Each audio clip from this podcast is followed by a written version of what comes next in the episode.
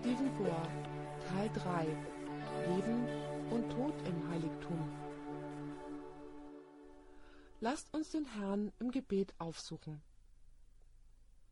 Unser lieber himmlischer Vater, welch Vorrecht ist es, noch einmal hier in deinem Haus zu sein und danach zu verlangen, deine Stimme reden zu hören durch den Dienst des Wortes. Wir bitten dich, Vater, dass der gleiche Geist, der dein heiliges Wort inspiriert hat, kommt und es uns in dieser Zusammenkunft erklärt.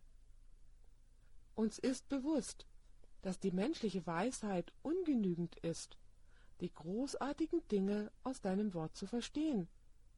Und deswegen flehen wir dich um deine Hilfe an. Und wir danken dir, denn du hast versprochen, dass du unsere Gebete hörst und dass du sie beantwortest. Denn wir bitten es im wertvollen und mächtigen Namen Jesu unseres Erlösers. Amen. Der Titel unseres Vortrages heute ist Leben und Tod im Heiligtum. Und ich möchte damit beginnen, dass ich einige Verse lese, die wir in 1. Mose finden. Wir alle kennen zweifelsohne diesen Abschnitt. Es erzählt von der Schöpfung unserer ersten Eltern, Adam und Eva. Es heißt dort in 1. Mose 1, Verse 26 und 27. Und Gott sprach, wir wollen Menschen machen, nach unserem Bild, uns ähnlich. Die sollen herrschen über die Fische im Meer und über die Vögel des Himmels und über das Vieh auf der ganzen Erde. Auch über alles, was auf Erden kriecht. Und Gott schuf den Menschen ihm zum Bilde, zum Bilde Gottes schuf er ihn, männlich und weiblich schuf er sie. In diesem Text finden wir, wie schon gesagt, die Schöpfung von Adam und Eva in einer perfekten Welt. Die Bibel erzählt uns, dass sie nach Gottes Ebenbild und Ähnlichkeit geschaffen wurden. Zu dieser Zeit gab es keine Sünde in der Welt und daher gab es auch keinen Tod. In der Tat macht die Bibel es klar, dass es Gottes Plan war, dass Adam und Eva und die menschliche Rasse für immer leben sollte. Es war niemals Gottes Plan, dass auch nur irgendjemand auf diesem Planeten sterben sollte. Gottes Plan bedeutete, dass der Mensch sein Ebenbild und Ähnlichkeit reflektieren und für immer leben sollte. Aber der Mensch würde nicht für immer leben, weil er eine Art unsterbliche Seele hätte. Die Bibel macht es sehr, sehr klar, dass es ein Geheimnis zur Verewigung des menschlichen Lebens gibt. Ihr wisst, dass Gott in den Garten Eden einen gewissen Baum gepflanzt hat. Er wird der Baum des Lebens genannt. Lasst uns nun von diesem Baum lesen, in 2. Mose 2, Vers 9. Es heißt dort, Und Gott der Herr ließ allerlei Bäume aus der Erde hervorsprossen, lieblich anzusehen und gut zur Nahrung, und den Baum des Lebens mitten im Garten, und den Baum der Erkenntnis des Guten und Bösen. Wir kommen gleich noch zu dem zweiten Baum. Aber ihr seht hier, dass es davon spricht, dass der Baum des Lebens auch in der Mitte des Gartens war. Nun, die Bibel macht es sehr klar. Damit Adam und Eva weiterleben konnten, mussten sie damit fortfahren, vom Baum des Lebens zu essen. In anderen Worten, sie hatten keine unsterbliche Seele in ihnen drin, die verursacht hätte, dass sie für immer leben würden. Ihre Quelle war nicht innen drin, sondern die Quelle war außen, in einem Baum. Ich möchte, dass ihr euch vorstellt, dass der Baum des Lebens wie ein Batterieladegerät war.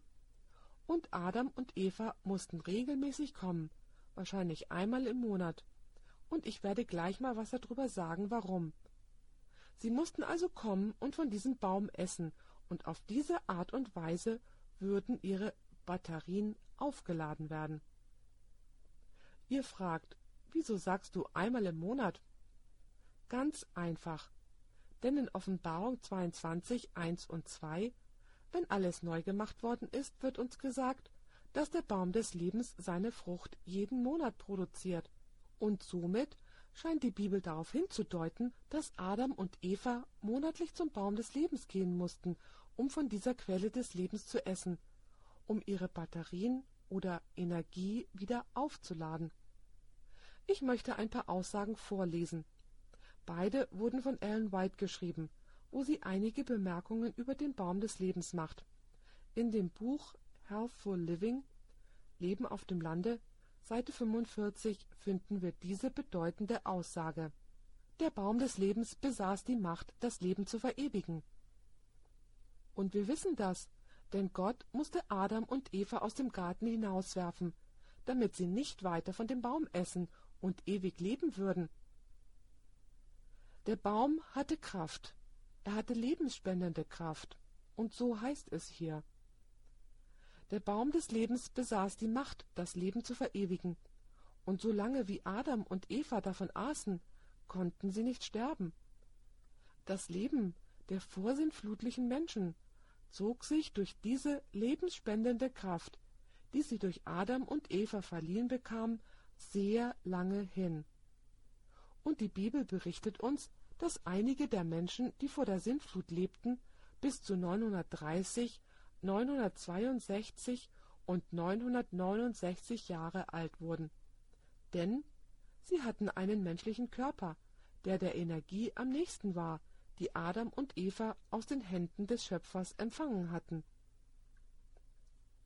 In Patriarchen und Propheten finden wir eine weitere Aussage. Patriarchen und Propheten ist eines meiner Lieblingsbücher, das die Geschichte der Heiligen Schrift erzählt, von dem Fall Luzifers im Himmel bis zur Zeit der hebräischen Monarchie. Und hier ist folgende Aussage auf Seite 37. Um ewig leben zu können, musste der Mensch auch weiterhin vom Baum des Lebens genießen. Entzog man ihm diese Frucht, nahm seine Lebenskraft allmählich ab, bis sie erlosch. Somit war die Quelle des menschlichen Lebens nicht innen drin, sondern die Quelle des menschlichen Lebens war außerhalb, in Gottes Baum. Der Mensch hatte keine unsterbliche Seele, die ihn dazu gebracht hätte, für ewig zu leben. Die Bibel erzählt uns, um für immer zu leben, musste der Mensch immer wieder vom Lebensbaum essen. Nun gab es dann noch einen Baum im Garten, von dem wir gelesen haben, und dieser Baum heißt der Baum der Erkenntnis des Guten und Bösen. Lasst uns nun 1. Mose 2, Verse 15 bis 17 lesen. Es heißt hier: Und Gott der Herr nahm den Menschen und setzte ihn in den Garten Eden, dass er ihn baute und bewahrte. Und Gott der Herr gebot dem Menschen und sprach: Du sollst essen von allen Bäumen des Gartens, aber von dem Baum der Erkenntnis des Guten und Bösen sollst du nicht essen. Denn welchen Tages du davon issest, musst du unbedingt sterben. Auf Hebräisch heißt es, ihr werdet durch den Tod sterben. Ich kenne keine andere Art zu sterben, aber Gott sagt, ihr werdet wirklich sterben wenn ihr von diesem Baum esst. Nun, warum hat Gott diesen Baum in den Garten Eden gepflanzt? Ganz einfach, um dem Menschen die Freiheit der Entscheidung zu geben. Wisst ihr, wenn Gott diesen Baum nicht in den Garten Eden gepflanzt hätte, dann hätte der Mensch nur eine Entscheidung gehabt, und zwar die, Gott zu dienen. Aber die Tatsache, dass Gott diesen Baum in den Garten Eden gepflanzt hat, zeigt, dass Gott dem Menschen die Möglichkeit gegeben hat, dem zu folgen, was Gott gesagt hat, und er hat ihm auch die Möglichkeit zu geben, Nein zu Gott zu sagen und eine Entscheidung gegen Gott zu treffen. In anderen Worten, der Baum der Erkenntnis des Guten und Bösen gab den Menschen ganz klar Entscheidungsfreiheit. Es ist somit sehr wichtig zu erkennen, dass Gott die Grundsätze aufgestellt hat. Gott war die Quelle sittlicher Entscheidungen. Gott war derjenige, der gesagt hat, dass das Nichtessen von diesem Baum gut ist und das Essen von diesem Baum böse war. Er hatte dem Menschen nicht gesagt, wählt euch einen Baum, von dem ihr nichts essen wollt, und ich bin damit einverstanden. Gott begründete die Regel für sittliche Entscheidungen. Nun gibt es etwas sehr, sehr Wichtiges, das wir in diesem einen Gebot finden, das Gott Adam und Eva gab, warum sie nicht von dem Baum der Erkenntnis essen sollten. Eigentlich steckten in diesem einen Gebot alle Grundsätze der zehn Gebote drin. Lasst uns Jakobus 2, Vers 10 lesen, und ich möchte euch einen sehr wichtigen Grundsatz zeigen, den wir in der Heiligen Schrift finden. Es heißt dort in Jakobus 2, Vers 10, Denn wer das ganze Gesetz hält, aber in einem Gebot fehlt, ist was? Der ist in allen schuldig geworden. So beinhaltete dieses eine Gebot alle Grundsätze der zehn Gebote, und als Eva sich dazu entschied, von dem Baum der Erkenntnis zu essen, war sie allen Grundsätzen der zehn Gebote Gottes ungehorsam. Lasst mich euch ein paar Beispiele geben, so dass ihr verstehen könnt, was ich meine.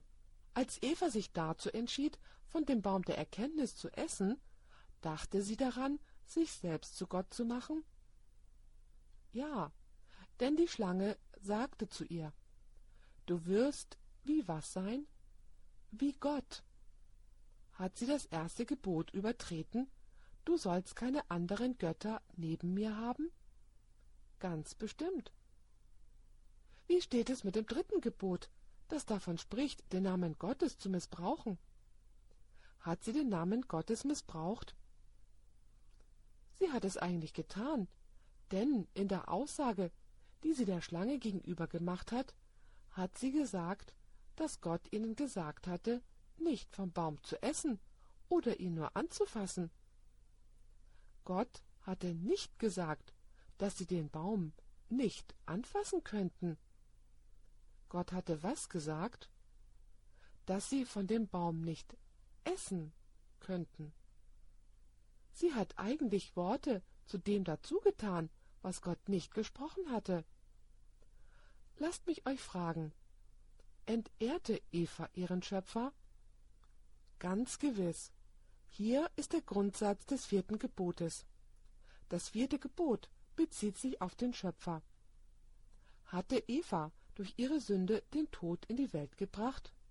Ganz genau, denn der Sünde Lohn ist der Tod. Lasst mich euch fragen, hat sie gestohlen, als sie vom Baum aß?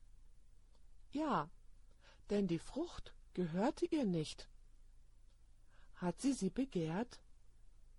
Ja, das Wort wird eigentlich dort benutzt. 1. Mose 3, Vers 6. Als nun das Weib sah, dass von dem Baume gut zu essen wäre und dass er eine Lust für die Augen und ein wertvoller Baum wäre, weil er klug machte. Übrigens beging sie auch geistigen Ehebruch, denn die Bibel vergleicht unsere Beziehung zu Gott als Ehe. Was geschieht, wenn wir jemand anderen wählen außer Gott? Das nennt man was?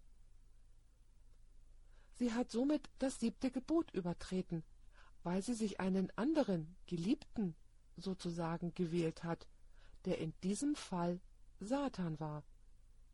So, in anderen Worten waren alle zehn Gebote in diesem einen Gebot eingeschlossen. Wenn sie dieses eine Gebot gehalten hätten, hätten Adam und Eva alle Gebote Gottes gehalten. Nun, das ist ein sehr wichtiger Grundsatz, an den wir uns erinnern sollten, während wir diese Geschichte untersuchen. Schlagt mit mir 1. Johannes 3, Vers 4 auf. Wir haben diesen Vers schon einmal gelesen, aber ich möchte ihn noch einmal lesen. Und wir werden ihn noch ein paar Mal während dieser Vorträge lesen. Es heißt dort Ein jeder, der Sünde tut, übertritt das Gesetz, und die Sünde ist die Gesetzesübertretung. Lasst mich euch fragen, gab es dort ein Gesetz im Garten Eden für Adam und Eva, das sie brechen konnten? Ganz gewiss, denn Sünde ist Übertretung des Gesetzes. Adam und Eva hätten nicht sündigen können, wenn es kein Gesetz gegeben hätte. Ich möchte, dass ihr jetzt auch bemerkt, dass der erste Teil von Römer 6, Vers 23 sagt, denn der Tod ist der Sünde Sold. Ich möchte, dass ihr die Aufeinanderfolge beachtet. Hatte Gott ein Gesetz, das alle Grundsätze der zehn Gebote einschloss, das er Adam und Eva gab? Ganz gewiss. Erwartete er von Adam und Eva, dass sie sein Gebot halten würden? Ganz gewiss. Als Adam und Eva es gewählt hatten, seinem Gebot ungehorsam zu sein, was war das? Das war Sünde, was Übertretung des Gesetzes ist. Und als sie gesündigt haben, was war dann der Lohn, wie die Bibel sagt? Der Tod. Es könnte gar keinen Tod geben, wenn es keine Sünde geben würde. Und es könnte keine Sünde geben, außer es gebe ein Gesetz Gottes. So, in anderen Worten, in diesem einen Gesetz waren alle Grundsätze des heiligen Gesetzes Gottes vereint. Wir müssen uns die ursprüngliche Verführung von Adam und Eva anschauen, denn es spiegelt wider, was geschah, als Luzifer sich dazu entschloss, gegen Gott zu sündigen. Schlagt mit mir 1. Mose 3 auf, und wir werden in aller Einzelheit die ersten sechs Verse von 1. Mose 3 studieren. Lasst mich noch sagen, dass der Teufel ein Meisterpsychologe ist. Der Teufel ist ein Experte in Gedankenmanipulation. In anderen Worten, er kann Irrtum nehmen und ihn wie Wahrheit aussehen lassen. Er kann mit deinen Gedanken Tricks spielen. Den einzigen Schutz, den Adam und Eva hatten, war einfach nur Gottes Gebot zu befolgen. Solange wie sie Gottes Gebot befolgten, waren sie sicher. Aber sobald sich Eva in einen Dialog mit Satan verwickeln ließ, fing dieser an, ihre Gedanken zu manipulieren. Und wer auch immer sich darauf einlässt, mit dem Satan Gedankenspiele zu machen, wird am Ende verlieren. Nun beachtet 1. Mose 3, Vers 1. Ich möchte, dass ihr hierbei beachtet, dass Satan versuchte, Eva in eine Unterhaltung zu verwickeln.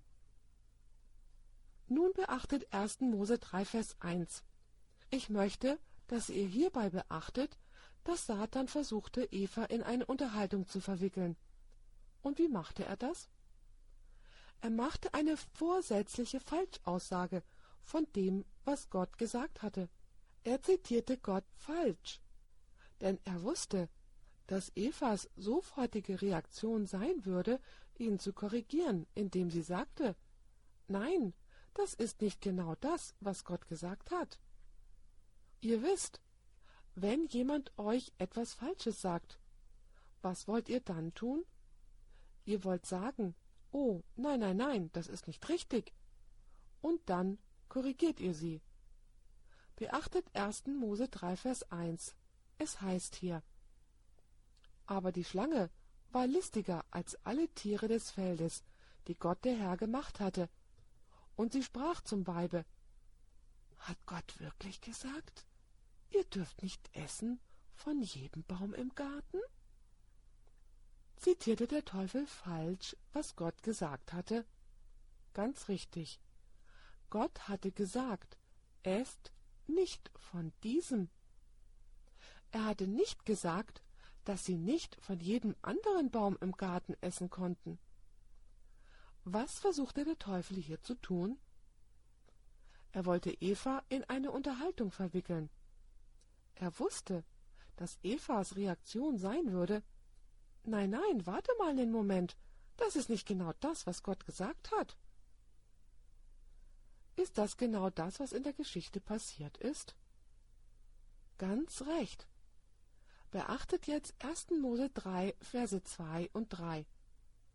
Eva wird jetzt diese Falschaussage korrigieren. Hier heißt es. Da sprach das Weib zur Schlange. Wir essen von der Frucht der Bäume im Garten. Nun wird sie etwas dazufügen, was der Teufel gar nicht angesprochen hat. Sie fügt die Folgen hinzu, die auf sie kommen würden, wenn sie vom Baum essen würden. Beachtet, was sie weiter sagt in Vers 3. Aber von der Frucht des Baumes mitten im Garten hat Gott gesagt, esset nicht davon und rührt sie auch nicht an, damit ihr nicht sterbet. So, was macht Eva? Erstens mal korrigiert sie die Falschaussage von Satan und zweitens fügt sie eine Erklärung an, was Gott sagte, was die Folge sein würde, wenn sie von diesem Baum der Erkenntnis essen würden. Sie sagte, Gott hat uns gesagt, wenn wir von diesem Baum essen, würden wir ganz sicher sterben. Nun hatte der Teufel sie genau da, wo er sie haben wollte. Beachtet die erste Lüge, die er hier ausspricht, die erste unverfrorene offene Lüge in 1. Mose 3, Vers 4. Da sprach die Schlange zum Weib, Ihr werdet sicherlich nicht sterben. Was sagt die Schlange zu der Frau. Du bist unsterblich. Das ist, was er sagt. Ihr werdet ganz gewiss nicht sterben. Nun möchte ich, dass ihr beachtet, dass an diesem Punkt, dass Eva an etwas leidet, das sich kognitive Dissonanz oder übersetzt erkenntnismäßigen Missklang nennt. Lasst mich erklären, was das bedeutet. Das bedeutet ganz einfach, dass Gott eines gesagt hatte und der Teufel sagte etwas, was das ganze Gegenteil war. So ist sie jetzt aus der Balance geworfen und fragte sich, hm, wer hat recht? Hat Gott recht? Oder hat die Schlange recht? In anderen Worten, Satan pflanzte eine Frage in Evas Gedanken, dem zugrunde liegend, was er sagte. Wenn er sagt, ihr werdet ganz gewiss nicht sterben, wusste er, dass der nächste Gedanke von Eva sein würde, wenn wir nicht sterben würden, warum hat Gott gesagt, dass wir sterben würden? Könnt ihr mir folgen? Spielt der Teufel hier Gedankenmanipulation? Ganz gewiss tut er das. Man kann nicht mit dem Teufel argumentieren. Du kannst mit dem Teufel nicht vernünftig reden. Er wird dich jedes Mal vernichtend schlagen. Was Eva hätte sagen sollen, hätte etwa so lauten müssen. Ja, hm, du scheinst recht zu haben mit dem, was du da sagst. Es macht Sinn, es ist logisch, aber wir leben von jedem Wort, das aus Gottes Mund hervorkommt. Wir gehorchen einfach dem, was Gott sagt. Wir gehorchen Gottes Wort. Das wäre ihre einzige Sicherheit gewesen. Jetzt möchte ich, dass ihr beachtet, dass der Teufel einen Gedanken in Evas Sinn pflanzte, eine Frage, und die war Nun, Gott sagte, dass wir sterben würden. Die Schlange sagt, dass wir nicht sterben würden. Nun, wenn wir nicht sterben werden, welchen Hintergedanken hat Gott wohl, als er uns sagte, dass wir sterben werden?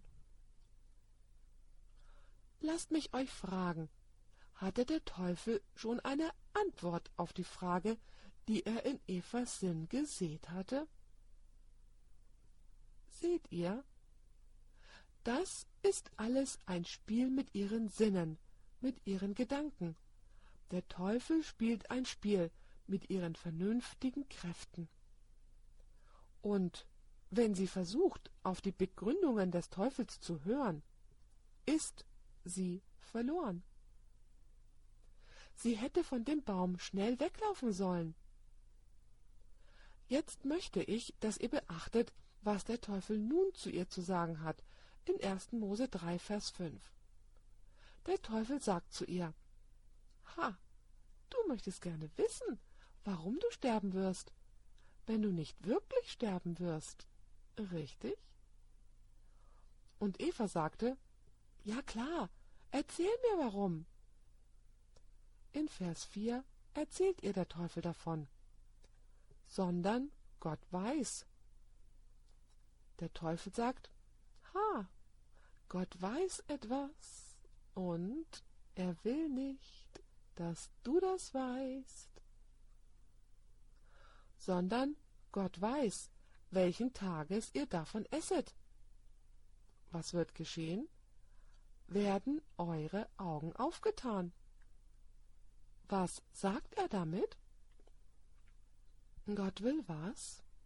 Er will, dass ihr blind seid. Es gibt hier sehr wertvolle Informationen, die Gott vor euch versteckt. Er will, dass ihr blind seid. Er will blinden Dienst. Er will blinde Unterwürfigkeit, nur weil er es so sagt. Sondern Gott weiß, welchen Tages ihr davon esset, werden eure Augen aufgetan. Und was ist der nächste Satz?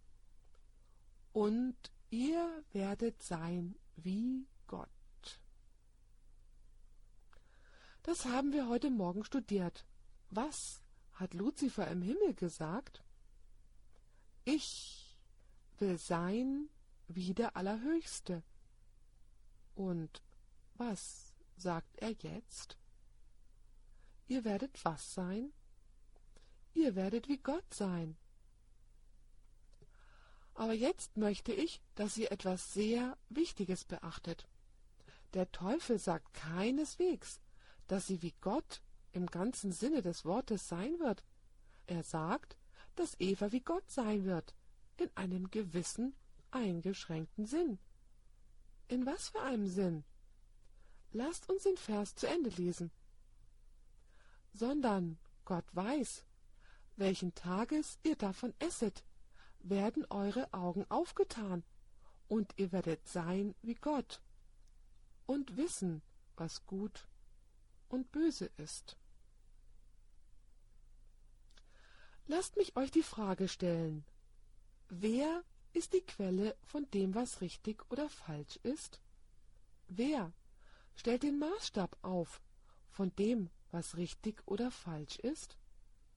Gott macht das, außerhalb von uns. Gott hat gesagt, esst nicht von dem Baum. Wenn ihr von dem Baum esst, ist das böse. Gut bedeutet nicht zu essen, böse bedeutet vom Baum zu essen. Gott hat die Regeln aufgestellt, und in dieser Regel waren natürlich alle Grundsätze der zehn Gebote enthalten.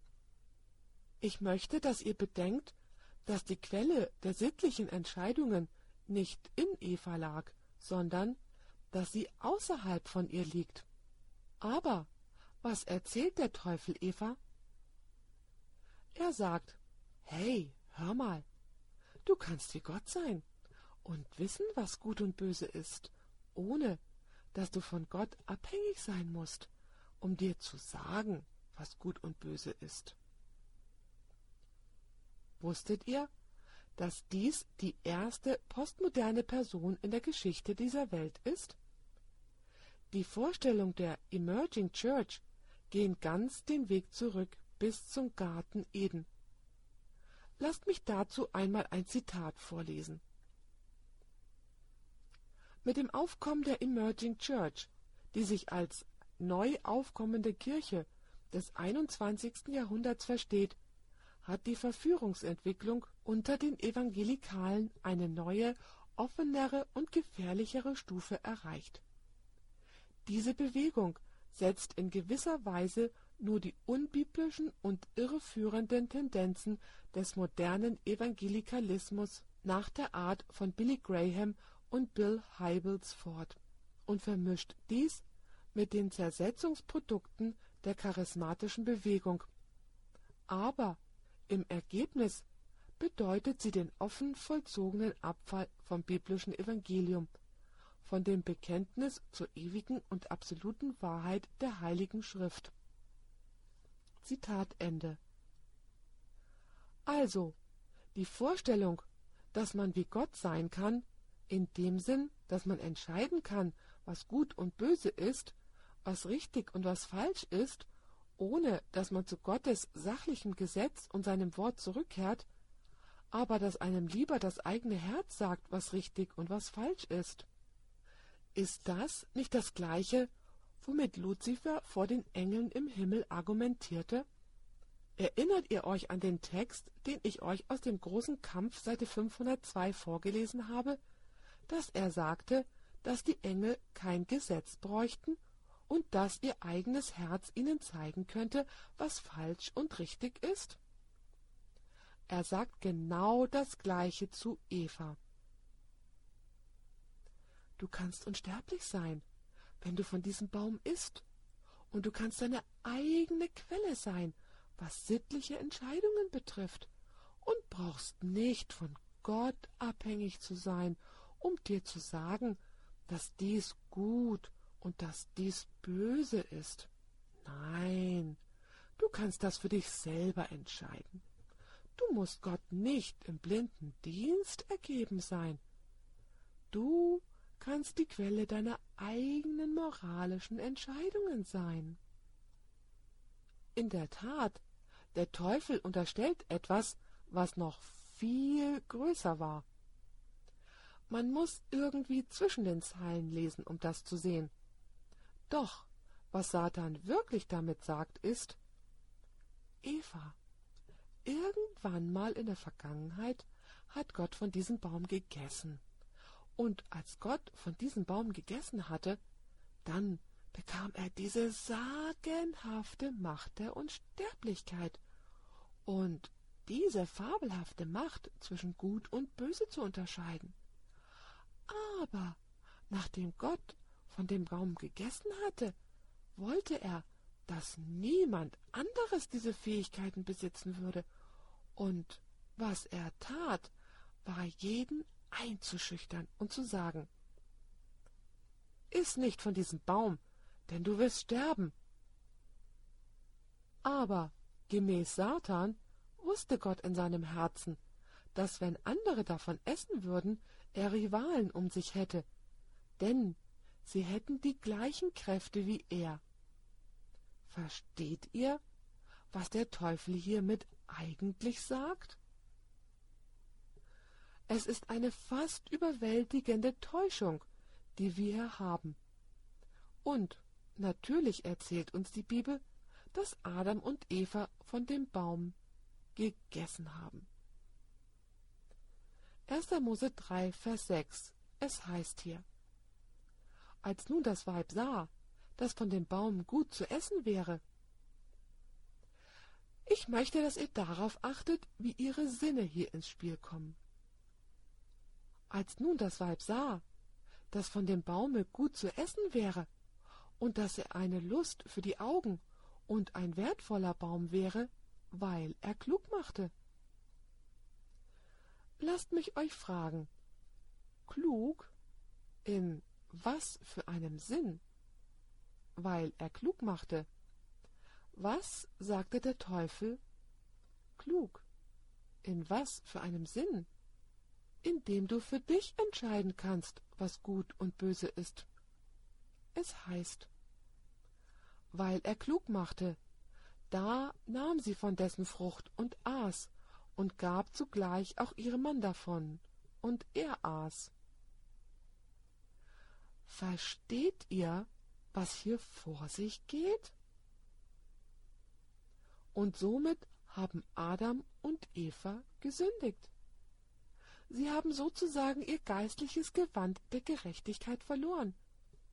Und weil sie ihr geistliches Gewand der Gerechtigkeit verloren haben, geschieht jetzt etwas mit ihnen. Beachtet 1. Mose 3, Vers 7. Hier finden wir die ersten Auswirkungen der Sünde von Adam und Eva. Dann heißt es hier, da wurden ihrer beide Augen aufgetan, und sie wurden gewahr, dass sie nackt waren. Wisst ihr, vorher waren sie mit einem Lichtgewand bekleidet, keine künstliche Kleidung.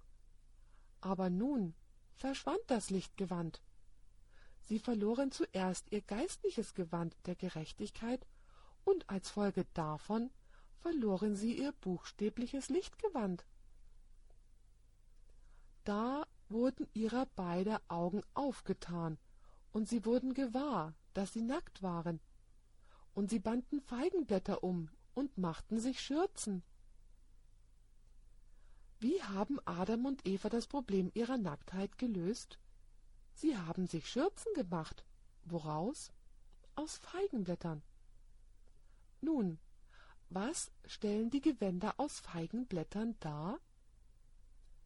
Der Zusammenhang erzählt uns, dass die Feigenblätter die Entschuldigungen darstellen, die Adam und Eva für ihre Sünde gegeben haben. Beachtet nun 1. Mose 12 und 13. Gott kommt und fragt Adam, was hast du getan? Beachtet die Antwort. Da sprach der Mensch, das Weib, das du mir zugesellt hast, die gab mir von dem Baum, und ich aß. Was versucht er hier? Er versucht, jemand anderen die Schuld in die Schuhe zu schieben. Er versucht, Entschuldigungen für seine Sünde zu finden. Und dann kommt Gott zu Eva in Vers 13. Da sprach Gott der Herr zum Weibe. Warum hast du das getan? Das Weib antwortete, Die Schlange verführte mich, dass ich aß. Seht ihr, die Feigenblätter sind die Entschuldigungen, die sie für ihre Sünde vorbringen.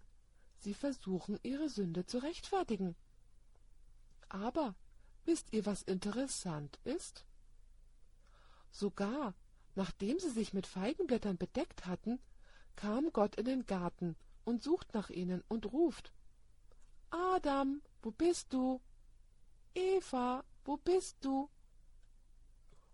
Und jetzt sind sie schon mit den Feigenblättern bedeckt, und der Mann sagt Wir haben uns hinter den Bäumen im Garten versteckt, denn wir waren nackt. Von was für einer Nacktheit reden wir hier? Es ist nicht nur körperliche Nacktheit. Die körperliche Nacktheit kam nur als Ergebnis davon, nachdem sie ihr geistliches Gewand der Gerechtigkeit verloren hatten. Wisst ihr noch was? Weil sie ihr geistliches Gewand der Gerechtigkeit verloren hatten, verloren sie ihr leibliches Lichtgewand, das sie bedeckt hat, und letztendlich würden sie die endgültige Nacktheit erleiden, die der Apostel Paulus Tod nennt. Wenn ihr zu 2. Korinther 5, Verse 2 bis 4 geht, da vergleicht Apostel Paulus den Tod mit Nacktheit. Lasst uns das kurz lesen. Denn in diesem Zelt seufzen wir vor Sehnsucht danach, mit unserer Behausung, die vom Himmel ist, überkleidet zu werden, sofern wir bekleidet und nicht nackt erfunden werden. Denn wir, die wir in der Leibeshütte sind, seufzen und sind beschwert, weil wir lieber nicht entkleidet, sondern überkleidet werden möchten, damit das Sterbliche verschlungen werde vom Leben. Das ist die endgültige Nacktheit. Aber es gibt da auch noch eine Reihenfolge. Es gibt zum ersten eine geistliche Nacktheit, die Sünde, und dann gibt es die körperliche Nacktheit, das Gewand der leichten Blätter, und die Folge daraus ist die endgültige Nacktheit, die der Tod ist. So stehen Adam und Eva nun im Garten. Sie zittern und sagen, Gott hat sein Gesetz gegeben. Wir haben sein Gesetz übertreten. Wir haben Sünde begangen, und der Lohn der Sünde ist der Tod. Wir haben unser geistliches Gewand der Gerechtigkeit verloren. Wir haben unser leibliches Lichtgewand verloren, und das Einzige, was uns jetzt erwartet, ist körperliche, endgültige Nacktheit, was der Tod ist. Und während sie so zittern, gibt Gott ihnen dieses wunderbare Versprechen der Heilsbotschaft in 1. Mose 3, Vers 15. Mein Lieblingsvers in der ganzen Bibel. In der Tat habe ich erst darüber eine Serie gehalten von 52 einstündigen Vorträgen, die sich der Genesis Code nennt. Hauptsächlich über 1. Mose 3, Vers 15 und wie sich dieser Vers durch die ganze Schrift weiterentwickelt. Es heißt hier in 1. Mose 3, Vers 15 Und Gott spricht hier zu der Schlange, die Eva betrogen und sie dazu gebraucht hat, um Adam in die Sünde zu führen. Und ich will Feindschaft setzen zwischen dir und dem Weibe, zwischen deinem Samen und ihrem Samen. Seht, das ist eine Frau, die einen Samen haben wird, oder Nachkommen. Jetzt schaut euch das Endergebnis an. Derselbe soll dir den Kopf zertreten. Oder wie andere Übersetzungen schreiben, er soll dir den Kopf zerschmettern. Und du wirst ihn in die Ferse stechen. Wisst ihr, was Gott hier sagt? Er sagt, ich werde einen Samen auf diese Welt senden, der von einer Frau geboren wird, und dieser Same von dieser Frau wird gegen dich kämpfen. Laufe dieses Kampfes wirst du den Samen der Frau verwunden, du wirst ihm einen Schmerz in der Ferse versetzen, aber wenn du seiner Ferse wehgetan hast, dann wird sein Fuß auf dich herabkommen, und dann wird er deinen Kopf zerschmettern. Das ist die erste Heilsbotschaft der Heiligen Schrift. Das ist die Verheißung des Kommens des Messias, gemäß Galater 4, Vers 4, von einer Frau geboren. Als Adam und Eva in ihrem nackten Zustand gezittert haben und dachten, dass sie sterben und die endgültige Nacktheit erleiden würden, forderte Gott die Schlange während ihrer Anhörung heraus und sagte Ich werde einen Samen senden, der den Kopf der Schlange zertreten wird, die euch zur Sünde verleitet hat. Ich möchte, dass ihr 1. Mose 3, Vers 19 beachtet.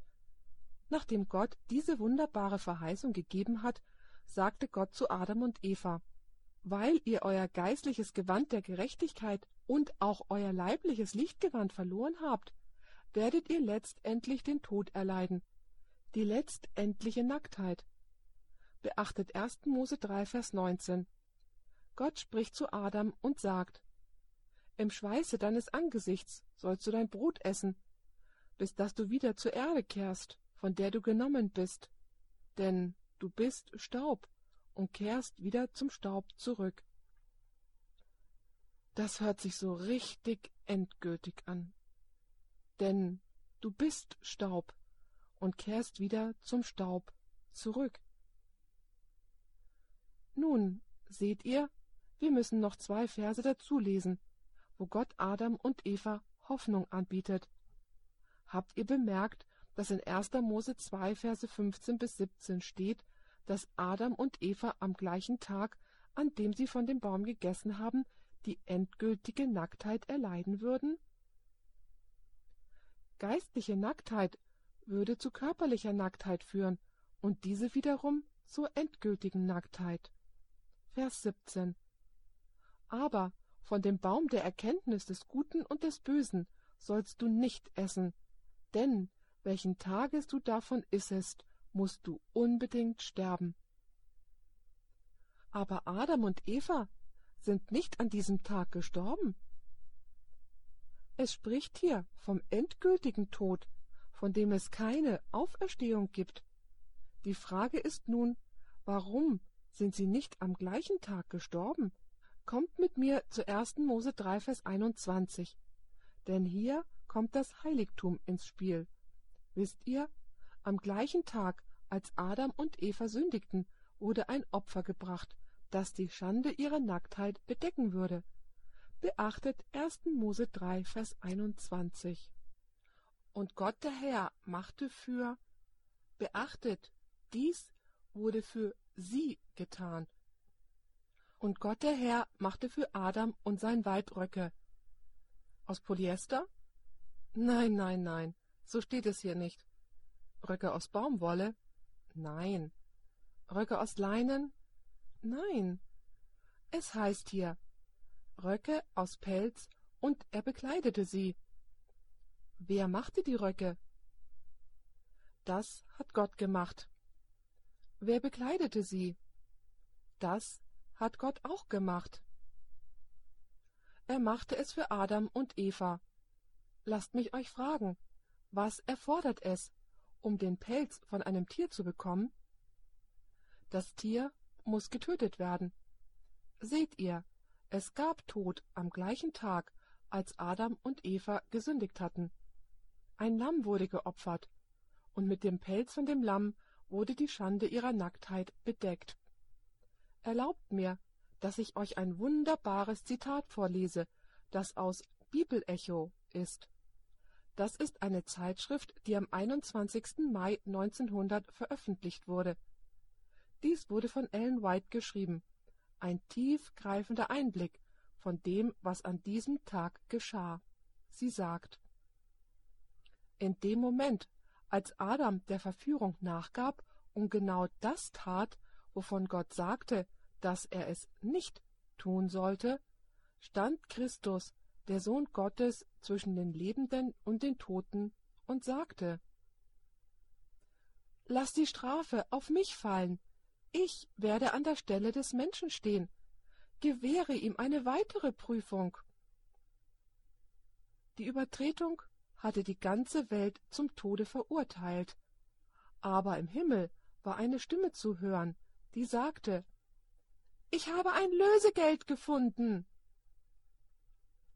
Ist das nicht ein wunderbares Zitat? Im Übrigen, es wird von der Bibel unterstützt, denn 1. Petrus 1, Verse 19 und 20 erzählen uns, dass Jesus vor Grundlegung der Welt als Lamm vorherbestimmt war, sondern mit dem kostbaren Blute Christi, als eines unschuldigen und unbefleckten Lammes, der zwar zuvor ersehen war vor Grundlegung der Welt, aber geoffenbart wurde am Ende der Zeiten, um euretwillen, die ihr durch ihn gläubig seid an Gott, der ihn von den Toten auferweckt und ihm Herrlichkeit gegeben hat, so dass euer Glaube auch Hoffnung ist auf Gott. Offenbarung 13, Vers 8 sagt, dass er das Lamm war, das geschlachtet ist von der Grundlegung der Welt an. Nicht körperlich, er wurde in der Verheißung geschlachtet. Es gab eine Verheißung des kommenden Messias. In anderen Worten, an dem gleichen Tag, als Adam und Eva sündigten, sagte Jesus, Ich werde ihr Todesurteil auf mich selber nehmen. Ich werde an ihrer Stelle sterben. Ich werde das Leben leben, was sie hätten leben sollen. Und an dem gleichen Tag wurde ein Lösegeld gefunden. Diese ganze Zeremonie deutete auf Jesus Christus hin. Hört genau zu. Wenn der Mensch von Natur aus unsterblich wäre, warum musste Jesus kommen, um zu sterben, um ihm Leben zu geben, wenn er schon Unsterblichkeit besaß? Seht ihr, was die Vorstellung der Unsterblichkeit der Seele hier macht? Sie macht Jesus Christus überflüssig. Weil Jesus starb, haben wir das Leben, nicht weil wir irgendeine unsterbliche Seele in uns drin haben. So, in anderen Worten, indem man lehrt, dass der Mensch unsterblich ist, setzt man die Wichtigkeit des Todes Jesu herab um uns Leben zu geben. Wenn wir schon unsterbliches Leben haben, wozu hat dann Jesus sterben müssen, um uns das zu geben, was wir schon besitzen oder was wir schon haben? Nun lasst uns zu der Erfüllung dessen gehen. Johannes 19, Verse 23 und 24. Ihr erinnert euch, dass geistliche Nacktheit zu körperlicher Nacktheit geführt hat und diese wiederum zur endgültigen Nacktheit.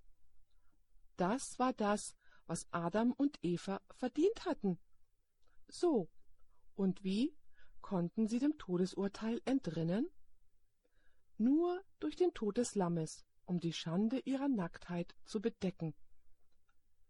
Beachtet nun Johannes 19, Verse 23 und 24. Ich möchte etwas mit euch teilen, das euch vielleicht nicht ganz schmecken wird, aber es ist biblisch. Wisst ihr, wenn Künstler Jesus am Kreuz gemalt haben, dann bedecken sie ihn mit einem Leinentuch. Aber die Schrift lehrt, dass Jesus am Kreuz zwischen Himmel und Erde hing, völlig entblößt. Lasst uns jetzt Johannes 19, Verse 23 und 24 lesen. Hier gibt es eine sehr tiefsinnige Symbolik. Als nun die Kriegsknechte Jesus gekreuzigt hatten, nahmen sie seine Kleider und machten vier Teile. Das waren seine Untergewänder. Und machten vier Teile, für jeden Kriegsknecht einen Teil, dazu den Leibrock. Und er hatte einen Rock, was ein wunderschönes Gewand war, das über seinem Untergewand war, und es sagt weiter. Der Leibrock aber war ohne Naht, von oben bis unten in einem Stück gewoben. Da sprachen sie zueinander, Lasst uns den nicht zertrennen, sondern darum losen, wem er gehören soll, auf dass die Schrift erfüllt würde, die da spricht. Sie haben meine Kleider unter sich geteilt und über mein Gewand das Los geworfen. Solches taten die Kriegsknechte. Sie nahmen seine Untergewänder und seinen Leibrock weg, und Jesus hing zwischen Himmel und Erde, völlig nackt. Nun fragt ihr, wo ist hier die Symbolik? Hat der Vater auf Jesus geschaut als einen Schuldigen? Ja, ganz gewiss. Hat Jesus unsere geistliche Nacktheit der Sünde auf sich selber genommen? Er hat das ganz bestimmt getan. Die Bibel sagt, dass er den Fluch auf sich selbst genommen hat. Er, der von keiner Sünde wusste, wurde für uns zur Sünde gemacht. In anderen Worten, Jesus hat unsere geistliche Nacktheit auf sich genommen, und deswegen hing er wie am Kreuz körperlich nackt. Und was hat er erlitten? Endgültige Nacktheit für Adam und Eva und alle ihre Nachkommen. Das ist das, worauf 1. Mose 3, Vers 21 hingedeutet hat. Den Tod des Lammes, um die Schande unserer Blöße zu bedecken. Die Frage ist, wann wird die Schande unserer Blöße zugedeckt? Geht mit mir zu Galater 3 und lasst uns Vers 27 lesen. Das ist ein sehr wichtiger Text, der uns sagt, wann wir mit dem geistlichen Gewand der Gerechtigkeit Jesu bekleidet sind. Die Gerechtigkeit, die er hervorbrachte, als er die Sünde auf sich selber nahm. Es heißt in Galater 3, Vers 27. Denn so viele von euch in Christus getauft sind, Sie haben was getan? Die haben Christus angezogen. Dieser Ausdruck angezogen wird im Neuen Testament gebraucht als ein neues Gewand anziehen. Lasst mich euch nun fragen, zu welchem Zeitpunkt ziehen wir nun das Gewand der Gerechtigkeit an, für das er starb, um es für uns zu kaufen? Wir legen es an im Moment unserer Taufe. Ihr fragt, Pastor Bohr, warum im Moment der Taufe? Das ist sehr einfach. Was wir in der Taufe tun, ist, in Miniatur erleben, was Jesus auf der Erde erlebte. Jesus starb, stimmt ihr dem zu? Jesus wurde begraben, richtig? Und Jesus ist auferstanden. Für wen hat er das getan? Er hat es für uns getan. Er starb für uns. Er wurde für uns begraben und er ist für uns auferstanden. Die Frage ist nun, wie bin ich damit eingeschlossen, was Christus getan hat? Wie bin ich in Christus verwoben? Wie bin ich mit dem Werk Christi verwoben? Das ist sehr einfach. Ich gehe durch die gleiche Erfahrung hindurch wie er, symbolisch in der Taufe. Wart ihr heute Morgen hier für die Taufe? Ist euch aufgefallen, dass der Prediger im Taufbecken stand und bei ihm ist der Täufling, der getauft wird, und er sagt, Ich taufe dich auf den Namen des Vaters, des Sohnes und des Heiligen Geistes. Was macht diese Person, bevor sie ins Wasser geht? Nun, sie atmet, aber kurz bevor sie ins Wasser geht, was passiert? Sie hört auf zu atmen. Hört ihr auf zu atmen, wenn ihr sterbt? Ganz gewiss. Und dann senkt der Prediger sie ins Wasser hinein. Atmet sie unter Wasser? Besser nicht. Wisst ihr, unter Wasser atmet sie nicht. Atmet eine Person, die in der Erde begraben liegt? Nein. Was ist das Erste, was eine Person tut, wenn sie aus dem Wasser kommt? Sie holt tief Luft. Sie atmet viel. Sie atmet wieder. Genauso, als Jesus auferstand. Wenn wir also getauft werden, werden wir in die Erfahrung Christi verwoben. Wir sind in ihm eingeschlossen. Versteht ihr, was ich sage? Die Taufe ist ein gewaltiger Dienst. Manche Leute denken, es ist beliebig. Wenn man getauft werden will, dann ist das gut. Wenn man nicht getauft werden will, dann ist das auch okay.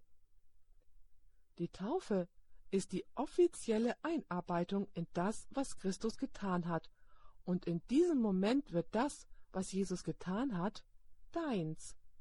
Denn durch den Glauben bist du bei ihm eingeschlossen, denn du nimmst symbolisch an seiner Erfahrung teil. Wenn du Jesus als deinen Erlöser annimmst, wirst du mit seinem geistlichen Gewand angetan. Du hast Jesus Christus angezogen, du bist in ihm. Nun, das ist wichtig. Manche Leute haben mir die Frage gestellt. Pastor Bohr, hast du keine Angst zu sterben? Und ich kann ehrlich sagen, habe ich nicht. In der Tat, manche Leute sagen, Pastor Bohr, wenn du so oft fliegst, hast du keine Angst, dass so ein Flugzeug mal abstürzt? Und übrigens bin ich letztes Jahr 200.000 Meilen geflogen. Das sind eine Menge Flüge. Letztes Jahr bin ich 115 Mal ins Flugzeug gestiegen. Leute sagen, hast du keine Angst, dass ein Flugzeug mal vom Himmel fallen könnte? Und ich sage ihnen, ganz und gar nicht, denn ich glaube, wenn meine Nützlichkeit in dieser Welt zu Ende geht, ist das für mich in Ordnung. Wenn Gott immer noch einen Plan für mich hat, dann werden die Engel die Flügel ergreifen und das Flugzeug nicht vom Himmel fallen lassen. Ihr sagt, wie kannst du diese Sicherheit haben? Warum hast du keine Angst zu sterben? Wisst ihr warum? Denn ich bin in ihm. Seit ich mich taufen ließ und Jesus als meinen Erlöser angenommen hatte, bin ich in ihm. Und Jesus starb, Jesus wurde begraben, Jesus ist auferstanden. Er nahm meine Strafe auf sich.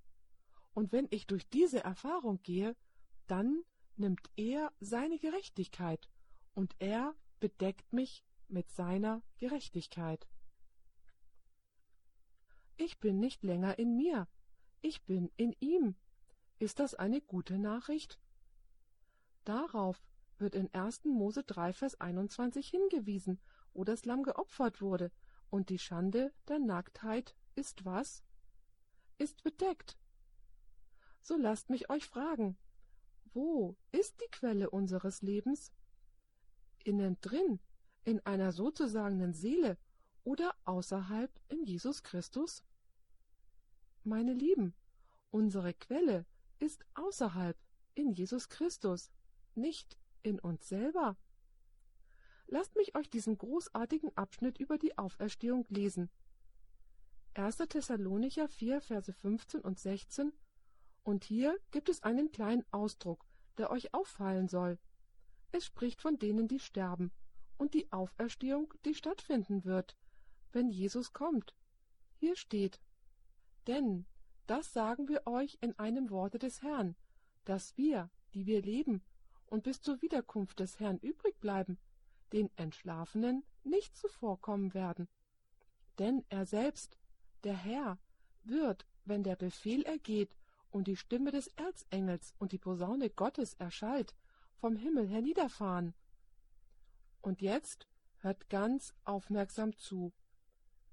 Und die Toten in Christus werden auferstehen zuerst. Wann sind wir in Christus geworden?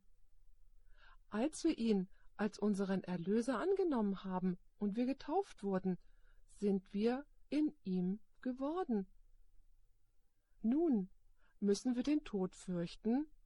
Nein, denn hier steht, und die Toten in Christus werden auferstehen zuerst. Gottes Volk wird auferstehen, diejenigen, die in Jesus Christus sind. Unsere Hoffnung des Lebens ist nicht in uns, unsere Hoffnung des Lebens ist in ihm.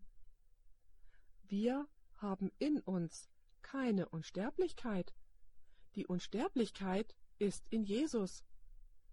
Jesus hat in Johannes 14, Vers 19 gesagt, Denn ich lebe, und auch ihr sollt leben. Und das Heiligtum zeigt ganz deutlich durch das Opfer von Millionen von Tieren, dass der Lohn der Sünde der Tod ist. Und die einzige Art und Weise, wie die Sünde vergeben werden kann, ist, dass sie ins Heiligtum gebracht wird, in die Gegenwart Gottes, durch das Blut Jesu Christi. Sein Name sei geehrt und verherrlicht. Und nachdem Gott diese Verheißung im 1. Mose 3, Vers 21 gegeben hat, dass die Blöße des Menschen durch den Tod des Lammes bedeckt werden würde, verwies Gott Adam und Eva aus dem Garten. Lasst uns das in 1. Mose 3, Verse 22 bis 24 lesen. Der Garten war wie das Allerheiligste, und so kamen sie dann zum Eingang des Gartens und würden ihre Opfer bringen. Ihr fragt, wie weißt du das? Weil am Eingang des Gartens Cherubim standen. Das war Gottes Wohnstätte. Der Mensch wurde hinausgeworfen. Eines Tages werden wir wieder durch Jesus Christus hineingehen können. 1. Mose 3, Verse 22 bis 24. Und Gott der Herr sprach, siehe, der Mensch ist geworden wie unser einer, insofern er weiß, was gut und böse ist. Nun soll er nicht auch noch seine Hand ausstrecken und vom Baume des Lebens nehmen und essen und ewig leben. Musste der Mensch vom Baum essen, um ewig zu leben? Natürlich, denn er hatte keine unsterbliche Seele. Wenn er weiter von diesem Baum essen musste. Vers 23 Deswegen schickte ihn Gott der Herr aus dem Garten Eden, damit er den Erdboden bearbeite, von dem er genommen war. Und er vertrieb den Menschen und ließ östlich vom Garten Eden. Wo war der Eingang von dem Heiligtum? Im Osten, so heißt es. Und er vertrieb den Menschen und ließ östlich vom Garten Eden die Cherubim lagern, mit dem gezückten, flammenden Schwert, zu bewahren den Weg zum Baume des Lebens. Wo war die Quelle des Lebens für den Menschen? Sie war in dem Lebensbaum. Und was stellte der Lebensbaum dar? Er stellte das Leben außerhalb von uns selber dar, in Jesus Christus. Somit sagt die Bibel, dass es sowas wie einen unsterblichen Sünder nicht gibt. Lass uns nun mal schauen, was die Bibel über die Unsterblichkeit zu sagen hat. 1. Timotheus 6, Verse 15 und 16 sagen uns, wer der Einzige ist, der unsterblich ist. Dort finden wir diese Worte, welche zu seiner Zeit zeigen wird der Selige und allein Gewaltige, der König der Könige und der Herr der Herrschenden, der allein Unsterblichkeit hat. Nun lasst mich euch fragen, welchen Teil von allein versteht ihr nicht? Andere Versionen sagen, der nur Unsterblichkeit hat. So, Wer ist der Einzige, der Unsterblichkeit hat? Der König der Könige und der Herr der Herrschenden. Und dann heißt es weiter in Vers 16, der in einem unzugänglichen Lichte wohnt, welchen kein Mensch gesehen hat noch sehen kann.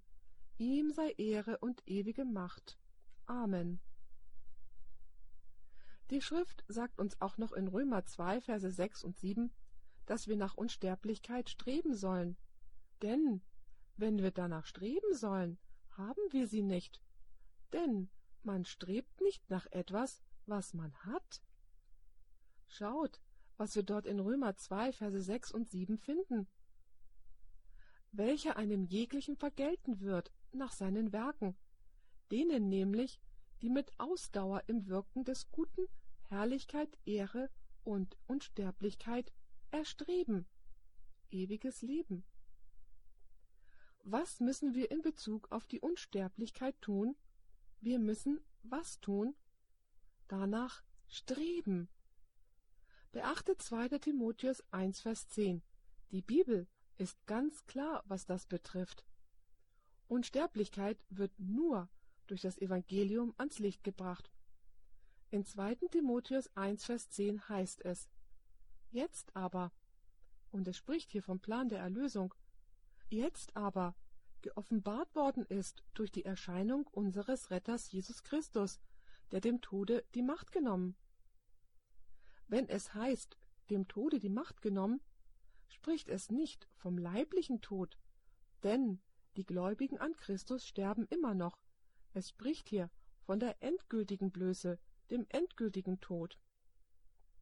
Der dem Tode die Macht genommen, aber Leben und Unvergänglichkeit ans Licht gebracht hat durch das Evangelium. Das Evangelium Jesu Christi.